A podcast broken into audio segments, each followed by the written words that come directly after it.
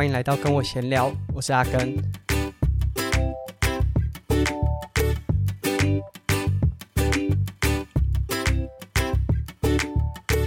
总算回到台湾了，距离离开防疫旅馆，因为回到台湾之后要做一个十一个晚上的隔离嘛，所以我在台湾的防疫旅馆里面，我现在是住在呃台中的西屯，这样之后回到园林会比较方便。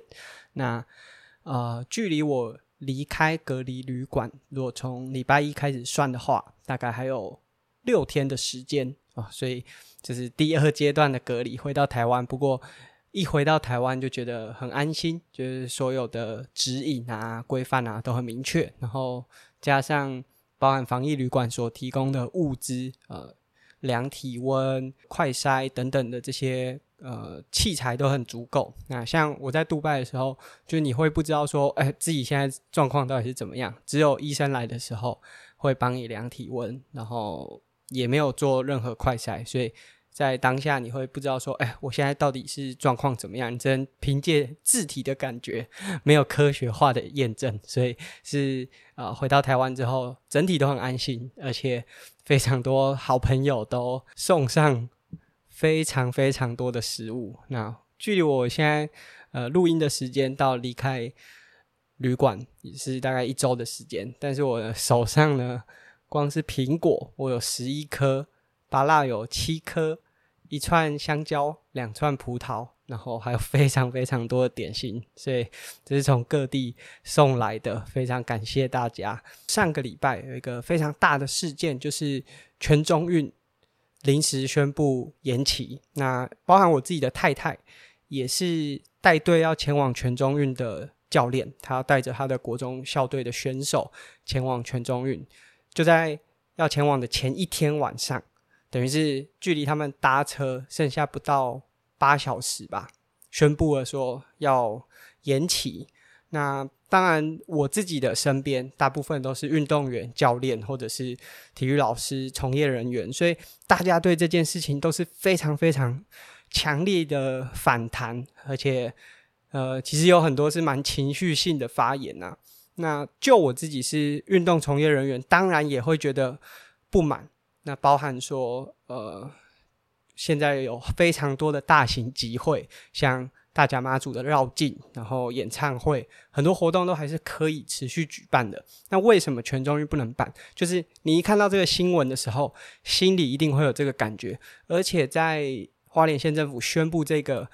公告的时候，其实呃稍早，大概不到二十四小时之前，呃教育部也才刚就是发表声明说全中运会正常举办。那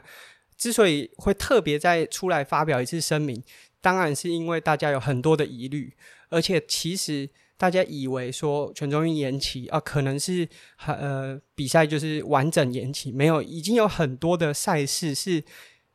已经举办或者是正在举办。那对那些选手来说，当然后面的决策就是说这些还在比的项目会持续比完，但是很多的项目，像我的太太，她算是比较幸运的，她等于是在出发前一刻。收到资讯，那假设有非常多的校队，他们是已经搭车了，或者是就在车上，那这个其实是会造成非常大的影响。那这个并不像职业队啊，如果你是职业队的话，说真的，资源比较丰厚，很多校队如果规模比较小啊，他可能没有那么多的预算资源，那这个造成的负担啊。就是你远远的只是看说哦，这是一个决策呢，他大家回家好像没什么，可是这对每一个个个体来说，其实都是很大的冲击。这也是为什么，就是所有从业人员、教练，甚至是选手，都会有这么多的反弹。但我觉得我们并不是要帮花莲县政府讲话，但是呃，我自己也私底下问了我自己在花莲的朋友，也确实说哦，花莲其实因为。呃，连假清明连假期间有非常多的游客，那造成他们疫情是蛮严重的。如果最近大家有在 follow 每天的确诊数，可能从花莲单纯的数字看起来啊是呃还好的。可是如果你有在花莲看过医生，你可能就会知道花莲的医疗量能是非常不足的。我还记得我有有一次花东赛，就是因为摔车，然后下巴进医院去缝了几针，然后那个医院环境和状态和所有的人力资源，说真的，就是完全跟西半部是不一样的。那这也造成说这次。花莲疫情一升温，哇，他们完全没办法 cover。那加上呃选手，如果全中运的选手进驻到花莲之后，其实就会有更大的冲击。尤其是其实这些选手都是十八岁，大部分是十八岁以下，可能疫苗施打的情况也跟成人是不太一样的。那当然，这个是呃花莲县政府的说法，然后最后他们决定以延期的方式来处理全中运。但我这样讲，然后让大家知道说，呃，花莲是基于这样子的考量，只是希望说，哎，大家也许就是不要这么激动，然后 好像就是这么严重的去攻击，然后很多情绪性的字眼，但不代表说我认为这个决策是合理的，然后要帮他们讲话。我觉得这样子的做法，就这次这样延期的做法是非常粗暴，而且对所有全中运参赛甚至是工作人员队伍。都是很不公平的。那说真的，花莲因为这一次的全中运获得无论是体育署也好，或中央补助是超过两亿，然后投资在无论是硬体呀、啊、还是软体上面。那这样子的补助代表他收到了这些协助之后，但说真的，防疫工作本身也应该要是整个全中运的规范。和筹划的过程当中，一个很重要的环节。如果大家有在 follow 疫情比较严重的那一两年，二零二零年，像美国职棒，他们为了要重新开打，用了这种泡泡模式。说真的，如果全中运真的要严谨的去举办的话，也应该要用类类似这样子的方式来控管。而且说真的，小朋友的赛事相对应该是比较有机会采取这样子的方式。那我们只能说，花莲真的做的不够用心，然后在很多事情的细节上都没有做好，导致台湾的疫情真的升温之后，造成现在这样子的局面。那我们之前有录过一集，叫做“是美技守备还是判断不佳”。花莲的这个做法，很明显就是判断不佳的做法，有种跟大家赌一把，赌说啊，反正办的时候，到时候台湾的疫情一定不会太严重啊，甚至可能会解封。感觉就是用这样子的心态，那呃，其实说真的，最大的一个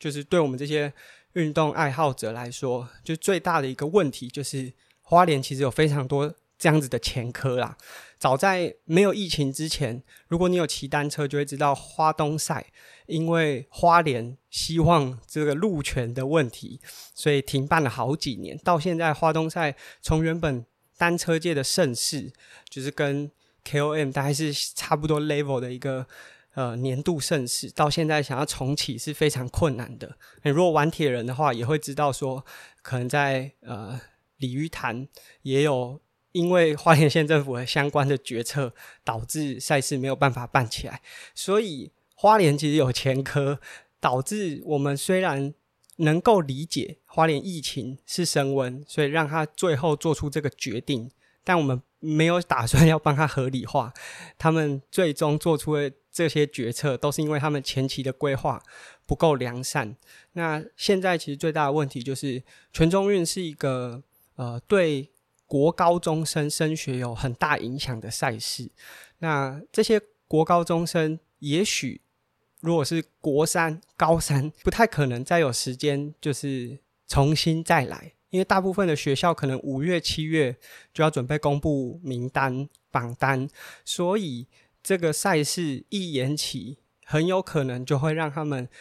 升学上面受到影响。那当然，呃，如果你不是运动，你可能会觉得说，按这些运动员只能靠这样子的方式保送啊什么的。可是这毕竟就是规则，这个二三十年来。升学的方式就是这样，那大家就是照着游戏规则走，那这对这些学生来说都是很不公平的。那这是分享全中运我个人的观点，当然我们希望大家是用一个比较客观的角度，而不是只是一直骂骂说啊为什么什么可以，什么就不行。它并不是一个是非题，它其实有非常多的面向。不是说不能延期，但是这样子这一次的这样的做法，就是二十四小时前都还是说可以办的，不到二十四小时之后宣布延期，然后没有任何的配套措施，也没有一个时间表，就是你没有说延期是到什么时候，然后有什么呃做法，这个是很粗暴的，所以这是关于全中运的分享。那另外就是因为我自己刚从国外回来，然后又确诊，然后最近台湾在这种呃疫情要严谨一点，还是要解封，这个有很多的争论。那大家最常讲的就是国外都已经跟疫情共处了，为什么台湾哦还是这么的，就是感觉好像保守？可是大家没有想到的是，这些国外解封的国家，他们早在前两年。就已经付出了代价，他们付出的代价就是在我们很安全的那段期间，他们可能有封城，他们可能有非常多的这个疫情确诊的人次，那让他们现在呢，可能已经说真的，我去的国家，无论去了杜拜，去了南非，所有人都是染疫一轮了，所以他们对这个疫情已经。有点类似半放弃的状态，他们并不是说哦，原本守备守得很好，那现在呢？诶，真的大家呃变得比较开放，他们是因为真的守不来，所以最后决定放弃。那我觉得另外一个重点就是，台湾并不是说不能解封，还是呃变得更开放一点，但是你要想象，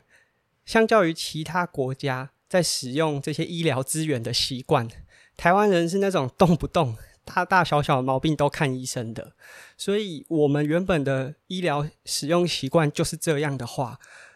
如果我们现在全部就一次放开，那一定会造成蛮大的影响。那当然我们都不是这决策的人呐，所以我们就尽可能的去 follow，然后不要永远只是看当下啊，别的国家怎么做，他们可能付出的代价，或者是他们的。医疗使用的文化就跟我们是截然不同的。这些东西啊，就是很多事情都不是只有对和错。呃，关于我自己，因为我从杜拜确诊之后回到台湾，过了应该二十天左右，整体上就是没有太多不舒服。可是其实现在还是有一点点状况，就是例如说比较容易疲劳，或者是像我上周五。跟 Try to Go 三项玩不完的共同主持人亮亮和志祥一起录节目，以前就是我们一起一起录，连续可能一个半小时、两个小时，我也不会有声音上的问题。但是这一次我光录一个四十分钟之后，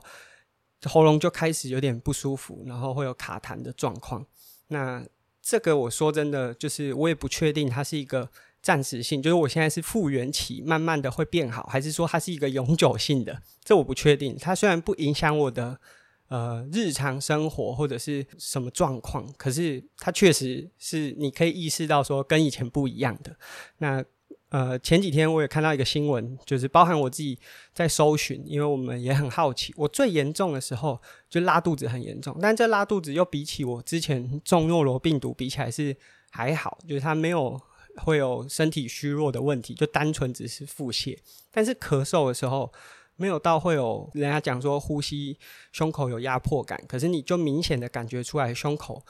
不太对劲的。但是我最严重的时候，说真的，这就是轻症。现在大家很喜欢讲说啊，这个死亡率那么低，都是轻症啊，重症的比例是多少？可是染疫不是只有轻和重，生和死。就是不是这两个，好像开关就只有这两个选项，在轻症的过程当中，它还是会造成你身体的一些影响。而且像我们现在就是大家常讲的这个 Omicron 的病毒，它可能也不是一个呃我们已经很理解，有可能过了一两年已经很理解的病毒，到现在它可能才三四个月，我们对这个病毒长时间，也许是一两年之后的影响是怎么样，我们也都还不确定，所以。现在大家都很喜欢讲说啊，死亡率那么低，可是，在生和死之间还有很多很多层次的。如果你单纯只是讲生死，好像没那么严重。可是，如果对人生造成一些生活上长远的影响，我想没有人会希望会发生。那我就是自己在染疫的那个过程，也看了很多的报告，就例如说有这个 Long COVID 的影响，就是除了确诊，然后你。在急性期，就有点像急性期的时候啊，可能会有大家讲这种胸闷啊、咳嗽啊、腹泻啊这些问题，很多染疫六个月以后，有将近七成的人都还是会有一种后遗症，包含疲劳、无力、呼吸困难，然后焦虑。焦虑可能是心情上，就是心理上的。这个可能会延续到十二个月以上，都还是会有。所以我现在自己也都一直在观察，然后包含我自己在防疫旅馆，可能会做一些运动，也都会很想知道说，我现在到底是心肺状态是怎么样？因为我虽然是轻症，但是可能也有咳嗽，那代表我的肺功能是有受到影响的。你只要肺部有发炎，其实都会造成损伤。那就像你所有皮肤上的损伤。呃，可能会结痂啊，会有伤疤，它会有突突的，然后就会跟原本的结构不一样。你如果肺部有这些损伤，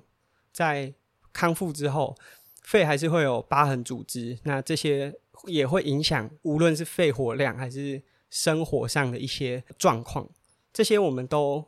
短期还没有办法观察，至少我还没有离开防疫旅馆的时候，我是没有办法知道，因为我没有办法，目前是没有办法做一些有氧运动，所以我也不知道这个对心肺的影响，或是我没有去照 X 光，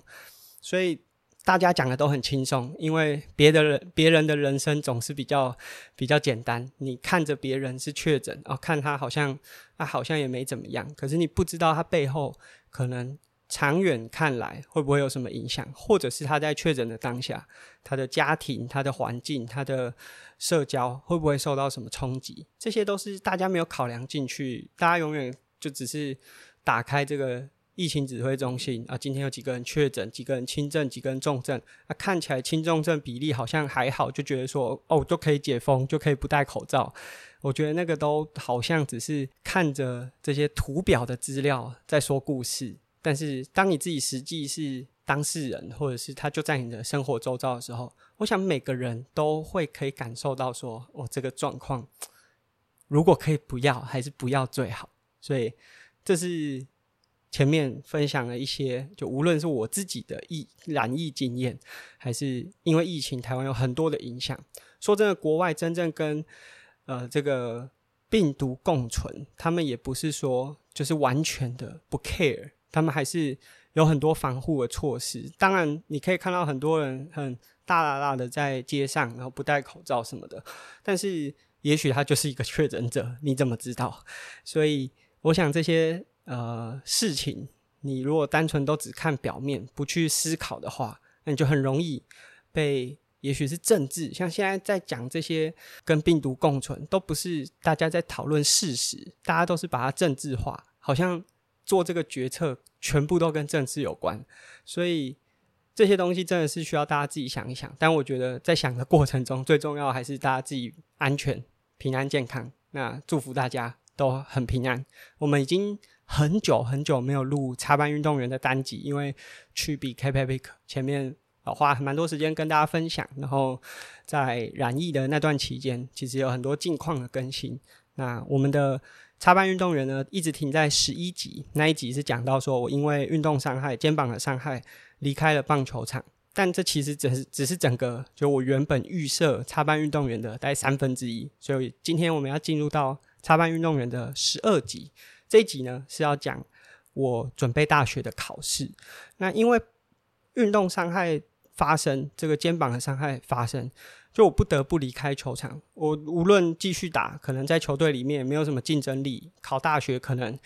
表现也不会太好，所以当时其实是有点不知道我到底下一步该怎么样。那那时候我很喜欢在图书馆借书，所以我突然有一次看到一个概念叫做 gap year，这可能后来在一些也许什么亲子天下还是这些教养类相关的。呃，报道可能都有讲到这个名词，它意思就是说，可能在人生的某个阶段，不一定是学生啊，就是在某个阶段啊，如果可能不是这么明确的话，你可以停下来一年，然后这个一年也不是要有很有目的性的去干嘛，你就是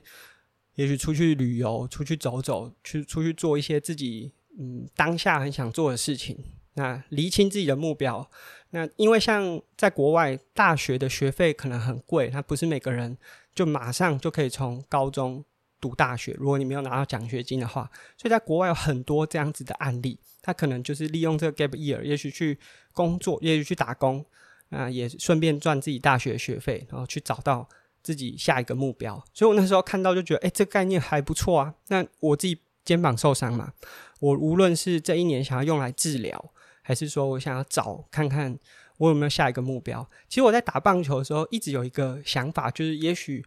我我当时都预设自己可以打到直棒啊。我那时候就是想说，我如果直棒退役，因为那时候我很喜欢看一些日本的杂志，他们都有这种直棒退役的球员开的棒球练习场，不是真正的球场，它就是现在很多在台北、台中、高雄啊都有这种，可能是他利用这种铁皮屋，然后里面铺人工草地，或者是有红土、有投手球，还可以做一些内野的打击练习，或者是守备投球。那呃，这些退役的球员会在里面驻场当教练，或者是他会建立一个自己的系统啊，甚至可以开这种哨棒的，就是社区性的课程。我那时候看到就觉得说啊，有一天我不打棒球，就是我那时候预设啦，就是我如果从职业退役，我会想很远，就是我如果从职棒退役，我希望我可以做这件事情，所以那是我当时很想做的。可是除了这件事情和打职棒之外，我都没有任何的想法，就其他事情我都没有那么有兴趣，所以我那时候就想说，我受伤了，那也许我利用这个 gap year 边治疗自己的手，那如果我想继续打一年的这个治疗之后，应该有机会再延续我的棒球生涯。那假设我这一年想一想，决定不打了，那我也可以发展，例如说我重考去考一个其他的科系。但是当我把这个想法提出来给我妈的时候，她那时候快昏倒，因为她是一个教职人员，在她的生涯当中，我这样子的做法就叫做中错。中错在他们的想法里面就是气头赢呐，就是出去了，再也回不来了。在他们认知里面，好像就觉得，如果你高中没有继续升大学，就再也不会重新有读大学的机会。这个我不确定是为什么他们有这样子的想法，也许在他们的那个年代，但是他们非常反对，没有他们，就我妈非常反对。那，但他也没有很直接的，呃，就是吵架。这跟我当初从升学想要走甲组的科班不一样。那时候从那国中那个时候是有很多的争执、吵架的，但大学这一次他没有，他的做法。他就找到我阿姨，我阿姨当时是师大体育系的系主任，然后她现在是师大的学务长。其实我以前很排斥讲这个，尤其是学生时期，就是会很有点像我在学的时候，我妈妈是校长，就不想要让人家知道，好像让人家知道会觉得说啊，你现在的所有一切都是靠着呃你的亲戚啊，你的家人。那当然，后来我。出社会了，我也没有读跟他们相关的，也没有做这些相关的事情。加上说真的，我就已经是一个成年人了。然后，包含我结婚的时候，我阿姨也有上台致辞。那所以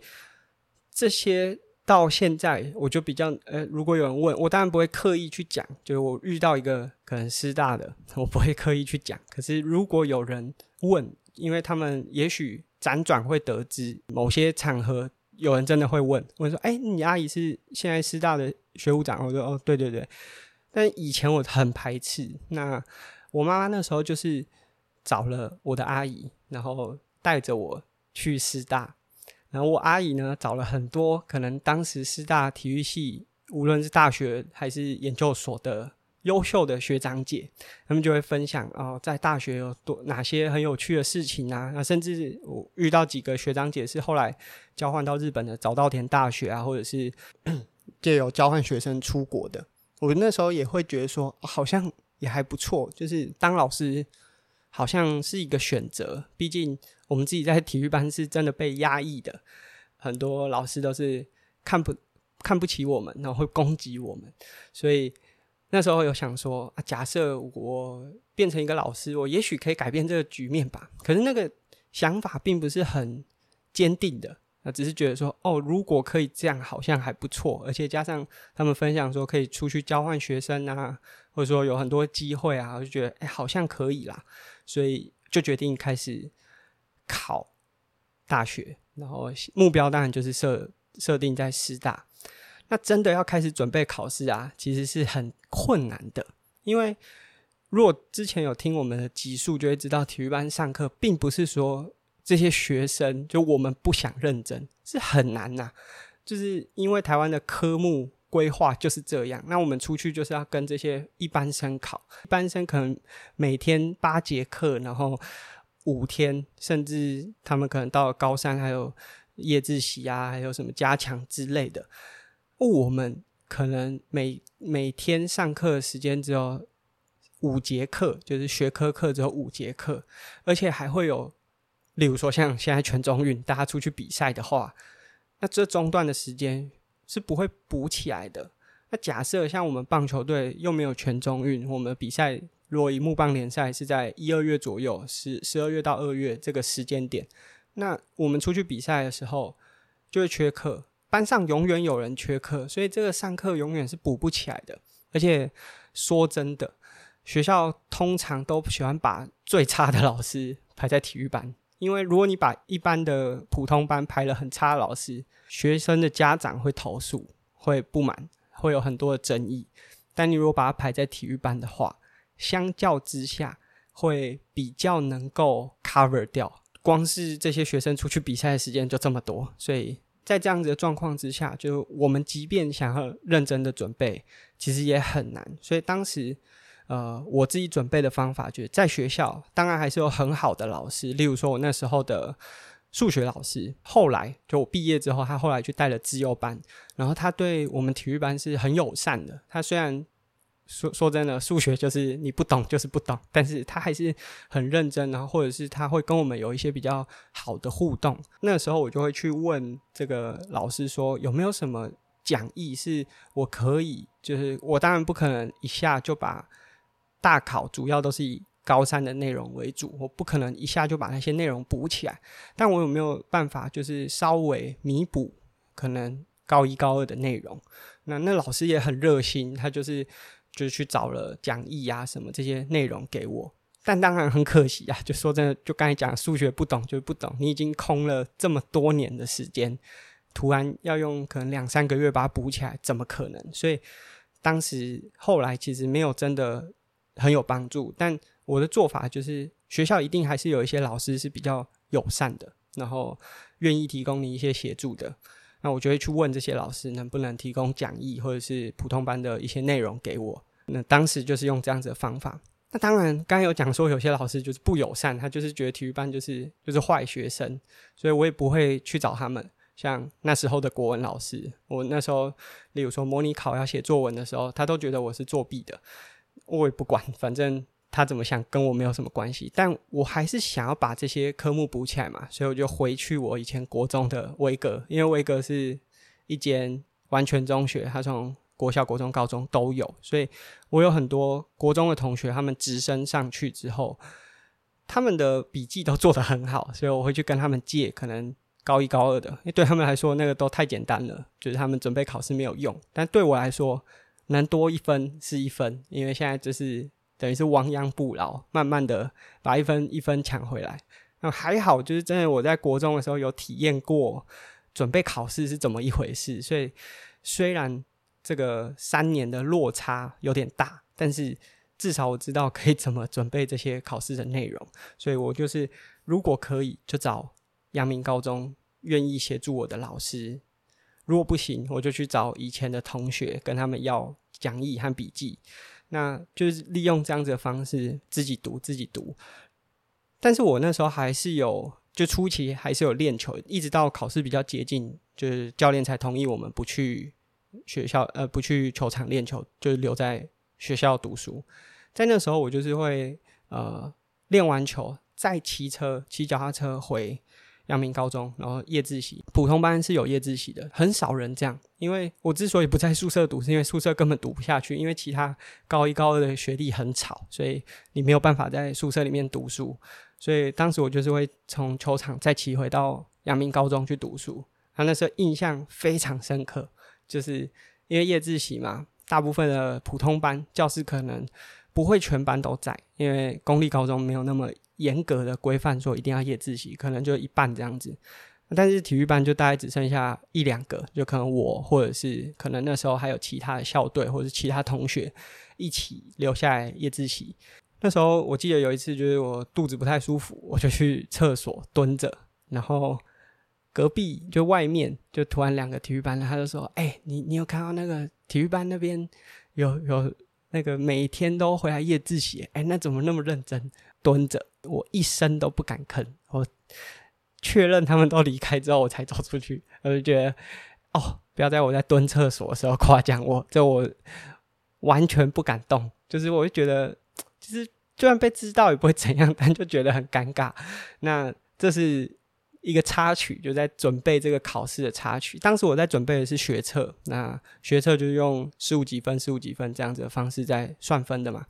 那那时候除了这个学测，我们体育班如果想要考的是运动相关的科系，还有一个术科。那这个术科不是考你的专长，就我是棒球，你是游泳，不是考这些运动，是考一些基础体能。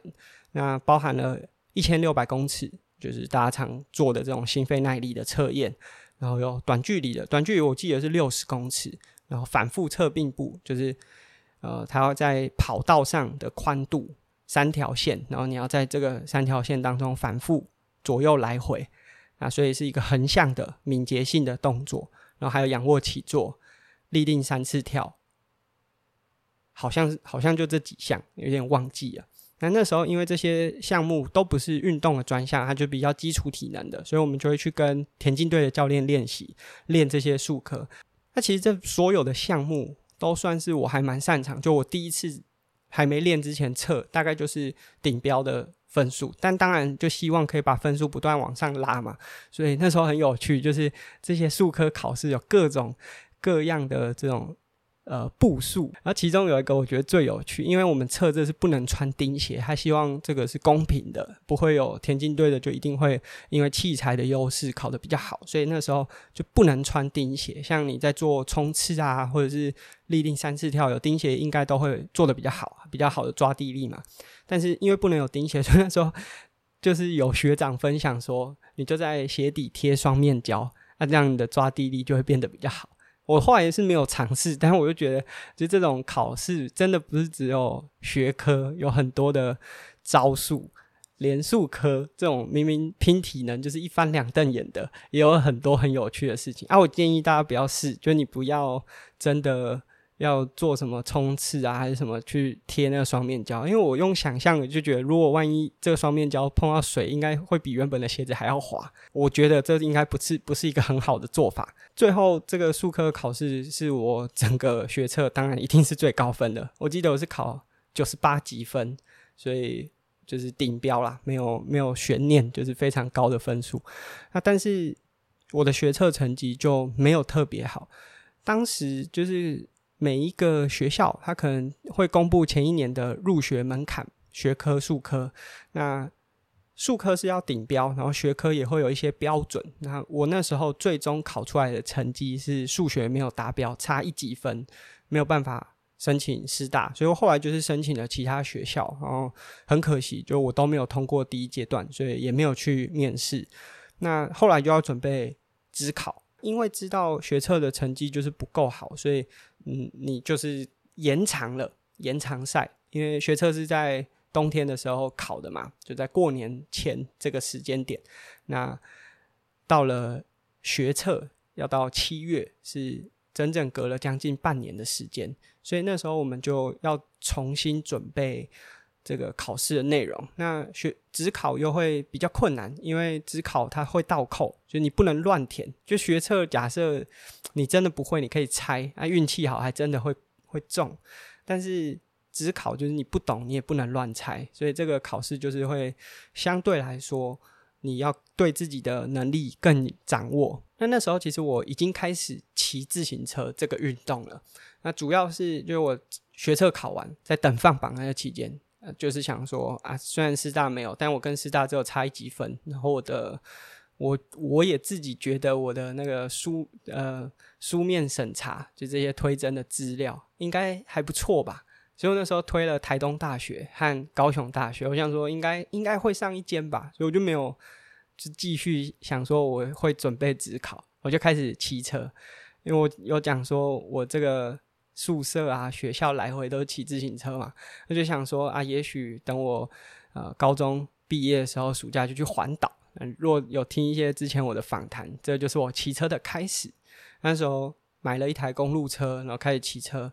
我甚至在车店帮忙，那时候也认识了环法赛，或者是啊，那时候是先从环意、环意大利的比赛开始认识起的。因为环法已经是七月了，那时候就是认识这些车店的朋友，车店的老板和老板娘知道我要考大学，他就说啊，不然帮我补习。那那间车店叫魔术方块，现在已经没有了，以前在呃台北的新据点，复兴北路的新据点附近。这间车店收起来并不是做不好，嗯，老板蛮厉害的。然后他后来就是就改别的行业，然后他现在回到宜兰，就他自己的家乡。当时老板和老板娘都是，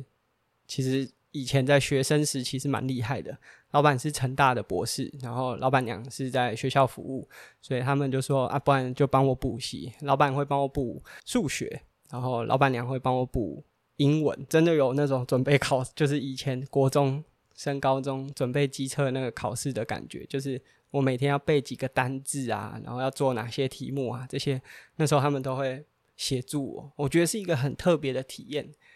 应该很少人是在车店，就是我现在有那么多认识那么多车店，应该没有什么人是在车店补习的吧？就是车店的老板会帮你补习吧？就大家不是都想玩嘛，所以我觉得这是一个很棒的体验。然后后来辗转得知，其实是因为我妈知道我开始骑车，然后跟这些车友很密切、很 close，所以他也知道说，哎，这些车友也不是坏人，哎，都还不错。所以他跟老板和老板娘聊天之后，啊，知道老板娘知道这些事情之后，就觉得哎，可以帮我。那我真的很感谢，就是后来。呃，包含我婚礼，他们也有来。虽然现在就比较少联络，就是第一个住在中部嘛，然后第二个就是也没有太多生活上的交集，但是那个时间对我是真的有很大的帮助。当然，包含我后来也顺利考上了一间不错的大学。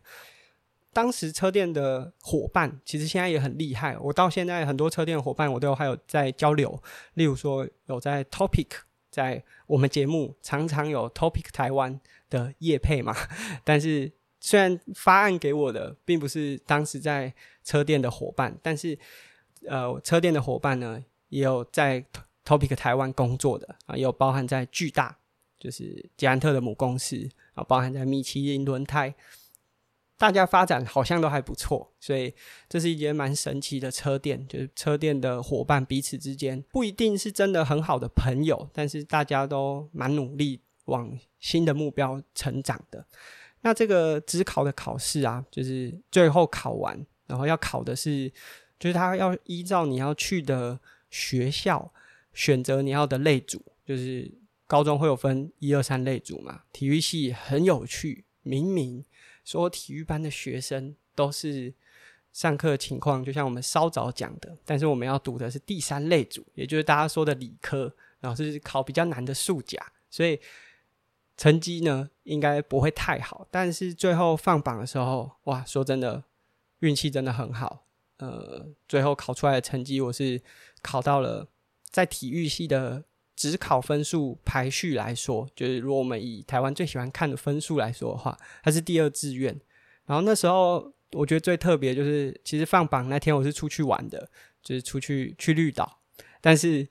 每个人都比我还要关心。放榜的那个成绩，就我其实读到后来，我也有点放松了啦。我很认真的读，但是我已经不是那么 care 那些成绩了。就我本来就没有那么坚定的意志。就我刚才讲嘛，开头讲了，我很想要那个 gap year，所以当时我有点虽然认真准备，但是我看破一切的那种感觉。所以当时放榜的时候，大家都是哇，马上打电话给我，恭喜我说啊，考上。国北教大，然后很快跟我分享这个成绩，我自己都还没查，就是 我如此的不积极。当时我的感觉就是哇，好像还不错，就是听到我的成绩，然后而且包含我入学的排名也都在前三，所以当时我当然看到是觉得说这个努力是有价值的，但是说的，那个喜悦的感觉真的都没有像。我们在插班运动员讲说啊，可能打出了第一支飞过大墙的球啊，或者是我从国中考到了甲组的棒球队，然后报到的那种喜悦的感觉。就也许这件事情真的不是我最想做的，那这个不是我最想做的，但是呃，也是一个很好的结果，就是我的准备确实有表现出来。一直讲说这不是我最想做的，是因为在这间学校国北教大，我只读了一个学期多一点点，我后来就休学。那这会放在我们下一次的插班运动员和大家分享说。我离开了这间学校啊！我离开之后去了哪里？最后怎么又回到校园的？那这是我们今天的插班运动员第十二集。这是我从球场原本没有什么目标，想要给自己一个空档，但是家人不允许，所以我还是很认真的准备了考试。在这个准备考试的过程中，有非常多人的协助，在学测期间。阳明高中的老师就是比较友善的老师。这个老师后来他是带了资优班，我还记得他的名字叫王胜元，然后是应该是现在阳明高中很有名的资优班的老师。呃，我我其实很感谢他，就虽然说我自己没有办法看数学看懂，但是他那时候伸出援手的感觉是跟所有其他体育班的老师，当然如果是体育组的老师，对我们都很好，都很照顾，因为他们知道。他们以前也是类似的状况，但是这些学科老师里面，就这个老师是真的对我非常非常友善的。那不是只有对我，是对我们整个体育班都很友善的，所以我真的很感谢。就是如果像这样的老师有多一点的话，其实我想体育班的学生不会这么快放弃。就是我们我们放弃，并不是说我们自己读不来，是。我们即便想读的时候，有时候像我刚才讲，这国文老师明明作文我自己写的，但他都认为我是作弊的。这种情况真的会对学生很有冲击。刚才讲说，就是我准备学测的时候，有阳明高中的老师协助我，或者是我找了我以前国中的同学借笔记、借这些资料，开始考指考的时候。连车店的老板、老板娘都帮我补习，所以当时那种感觉是，你真的在准备一件事情的时候，大家帮你。那虽然说这并不是我最想、真的很有意识、很积极在做的一件事情，但我并没有涣散，就是我还是很认真的准备。那时候背的单字，我想也许对现在我可能出国啊，或者是在沟通啊，甚至可以最后进了外商工作这些，我想那时候都有一些帮助啦。那这是。今天插班运动员第十二集的分享，下一次分享的时候，应该已经是我离开隔离旅馆，然后希望一切顺利，也希望到时候台湾的疫情呢是更安全的，就大家观念也好，或者是实际的状况都是比现在来的好的。感谢大家的收听，如果大家对我们的节目喜欢的话，可以在 Apple Podcast 或者是利用留言的方式。回馈给我们，如果在各个平台都可以订阅我们节目，那我们下集见喽，拜拜。